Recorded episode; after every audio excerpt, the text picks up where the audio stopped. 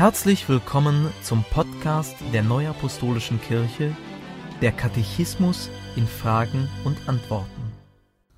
Heute beschäftigen wir uns mit den Fragen 411 bis 433 aus dem Kapitel 7 Das Amt. Was ist unter Amt zu verstehen? Im Allgemeinen ist unter Amt eine Funktion oder eine offizielle Stellung zu verstehen, mit der konkrete Aufgaben und Verantwortung verbunden sind. In einem weiteren Sinn haben Amtsinhaber die Autorität inne, eine Gemeinschaft zu leiten und entsprechende Entscheidungen zu treffen. Was ist ein geistliches Amt?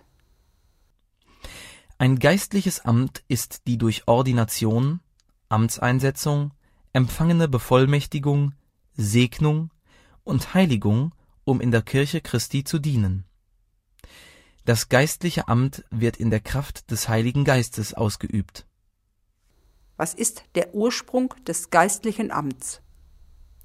Das geistliche Amt hat seinen Ursprung darin, dass Gott, der Vater, Jesus Christus gesandt hat.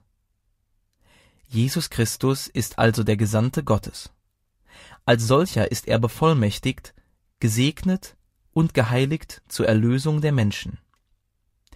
Die Apostel sind Gesandte Jesu Christi.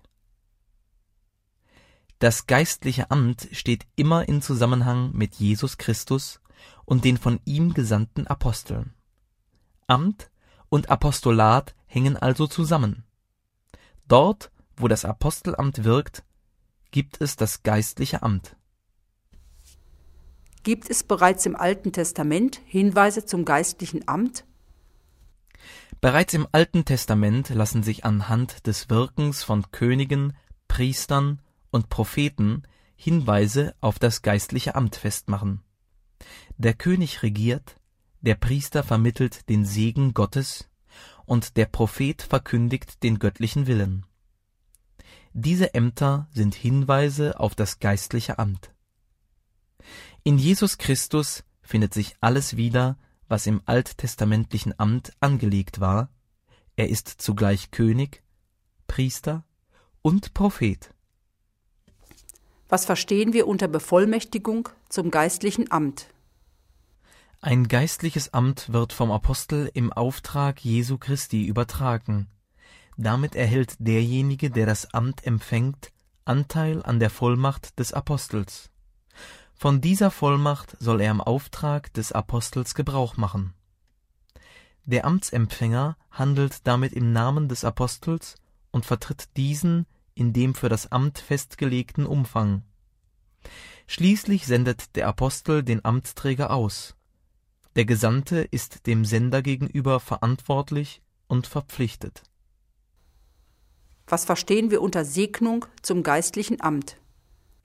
Durch die Ordination werden die vorhandenen Gaben des Amtsempfängers erweckt, gestärkt, vermehrt und dem Dienst des Herrn gewidmet. Zudem werden durch den Segen zusätzliche Kräfte übermittelt. Was verstehen wir unter Heiligung zum geistlichen Amt? Bei der Ordination bekommt der Amtsträger Anteil an der Heiligkeit Gottes. Das Amt ist heilig, der Träger des Amtes bleibt sündhafter Mensch. Der Amtsträger kann auch heilige Handlungen in der Kraft des Heiligen Geistes vollziehen und Gott und der Gemeinde dienen. Was verstehen wir unter Dienste in der Kirche Jesu Christi? Jeder Getaufte ist gerufen, dem Herrn zu dienen, durch tätige Liebe am nächsten und durch Bekenntnis des Glaubens werden in der Kirche Jesu Christi einzelnen Gläubigen bestimmte Aufträge und Tätigkeitsbereiche zugeordnet, die zum Wohl der Gläubigen und zur Verkündigung des Evangeliums beitragen, verstehen wir dies als Dienste. Solche Dienste werden überall dort ausgeübt, wo Getaufte ihren Glauben an Jesus Christus als ihren Herrn in Wort und Tat bekennen was unterscheidet Dienste in der Kirche Jesu Christi vom geistlichen Amt? Dienste unterscheiden sich vom geistlichen Amt dadurch, dass sie ohne Ordination ausgeübt werden können. Werden in der Neuapostolischen Kirche Dienste ohne Ordination ausgeübt? Ja, in der Neuapostolischen Kirche werden Dienste ohne Ordination ausgeübt. Hierzu zählen die kirchlichen Beauftragungen beispielsweise zur religiösen Unterweisung von Kindern und Jugendlichen und zur musikalischen Mitgestaltung der Gottesdienste. Welches Amt hat Jesus Christus gestiftet? Jesus Christus hat seiner Kirche unmittelbar nur ein Amt gegeben, nämlich das Apostelamt. Er hat die Apostel bevollmächtigt, gesegnet, geheiligt und mit heiligem Geist ausgerüstet. Wie mich der Vater gesandt hat, so sende ich euch. Und als er das gesagt hatte, blies er sie an und spricht zu ihnen, Nehmt hin den Heiligen Geist, welchen ihr die Sünden erlasst, denen sind sie erlassen, und welchen ihr sie behaltet, denen sind sie behalten. Johannes 20, Verse 21 bis 23. Den Aposteln hat er die Verwaltung der Sakramente anvertraut. Auf diese Weise wird sein Opfer den Menschen zugänglich. Wann begann die Wirksamkeit des Apostelamts in der Kirche? Die Wirksamkeit des Apostelamts in der Kirche begann an Pfingsten. Das Amt selbst aber ist bereits vorher durch Jesus Christus seinen Aposteln gegeben worden. Und er setzte zwölf ein, die er auch Apostel nannte, dass sie bei ihm sein sollten und dass er sie aussendete zu predigen und dass sie Vollmacht hätten, die bösen Geister auszutreiben. Und er setzte die zwölf ein. Markus 3, Vers 14 bis 16. Was bedeutet Apostel? Apostel bedeutet Gesandter und geht auf das griechische Wort Apostolos zurück. Die Apostel sind die Gesandten Jesu. Jesus Christus stellte seine Sendung mit ihrer Sendung in unmittelbaren Zusammenhang. Wie mich der Vater gesandt hat, so sende ich euch. Johannes 20, Vers 21. Welchen Auftrag hat Jesus Christus den Aposteln gegeben? Die Apostel sind von Jesus Christus gesandt, um den Menschen das von ihm gebrachte Opfer und das daraus kommende Heil zu vermitteln. Nach seiner Auferstehung gab Jesus den Aposteln Vollmacht, die Sündenvergebung zu verkündigen. Sie sollen in seinem Auftrag die Sakramente spenden, das Evangelium predigen und die Gläubigen auf seine Wiederkunft vorbereiten.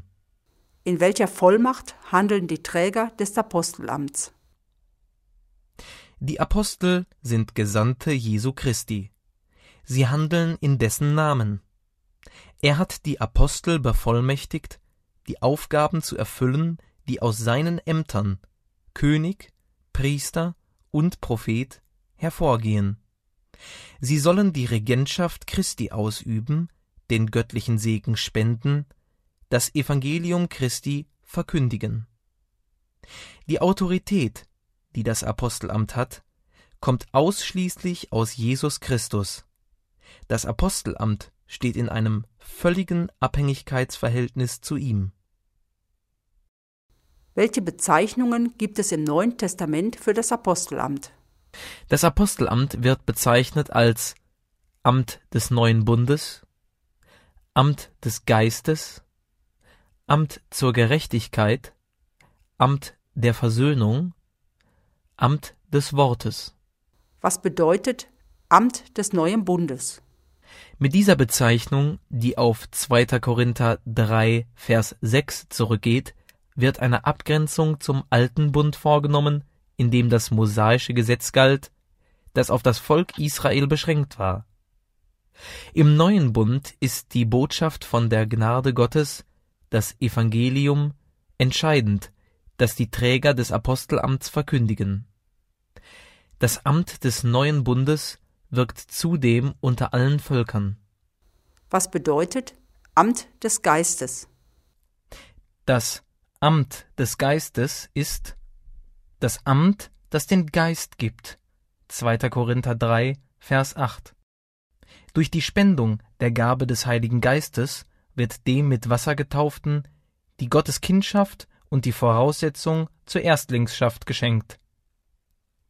Was bedeutet Amt zur Gerechtigkeit?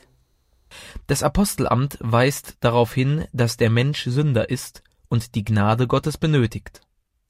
Glaube an Jesus Christus und das Annehmen seines Opfers führen in die Gerechtigkeit, die vor Gott gilt. Also ist das Apostelamt das Amt, das zur Gerechtigkeit führt. 2. Korinther 3, Vers 9. Was bedeutet Amt der Versöhnung?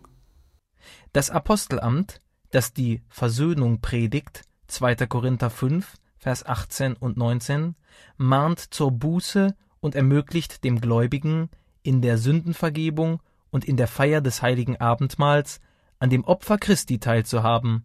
Versöhnung zielt letztlich auf die Wiederherstellung des ungestörten Verhältnisses zwischen Mensch und Gott sowie der Menschen untereinander. Was bedeutet Amt des Wortes? In Johannes 1, Verse 1 bis 14 wird der Gottessohn als Wort, Logos, bezeichnet. Durch dieses Wort ist alles geschaffen. An dem Wort hat das Apostelamt Anteil, denn der Herr, Logos, hat ihm auch den Auftrag gegeben, zu lehren. In diesem Sinn ist auch Apostelgeschichte 6, Vers 4 zu verstehen. Wir aber wollen ganz beim Gebet und beim Dienst des Wortes bleiben. Wir werden Apostel auch bezeichnet. Die Apostel werden auch bezeichnet als Botschafter an Christi Stadt.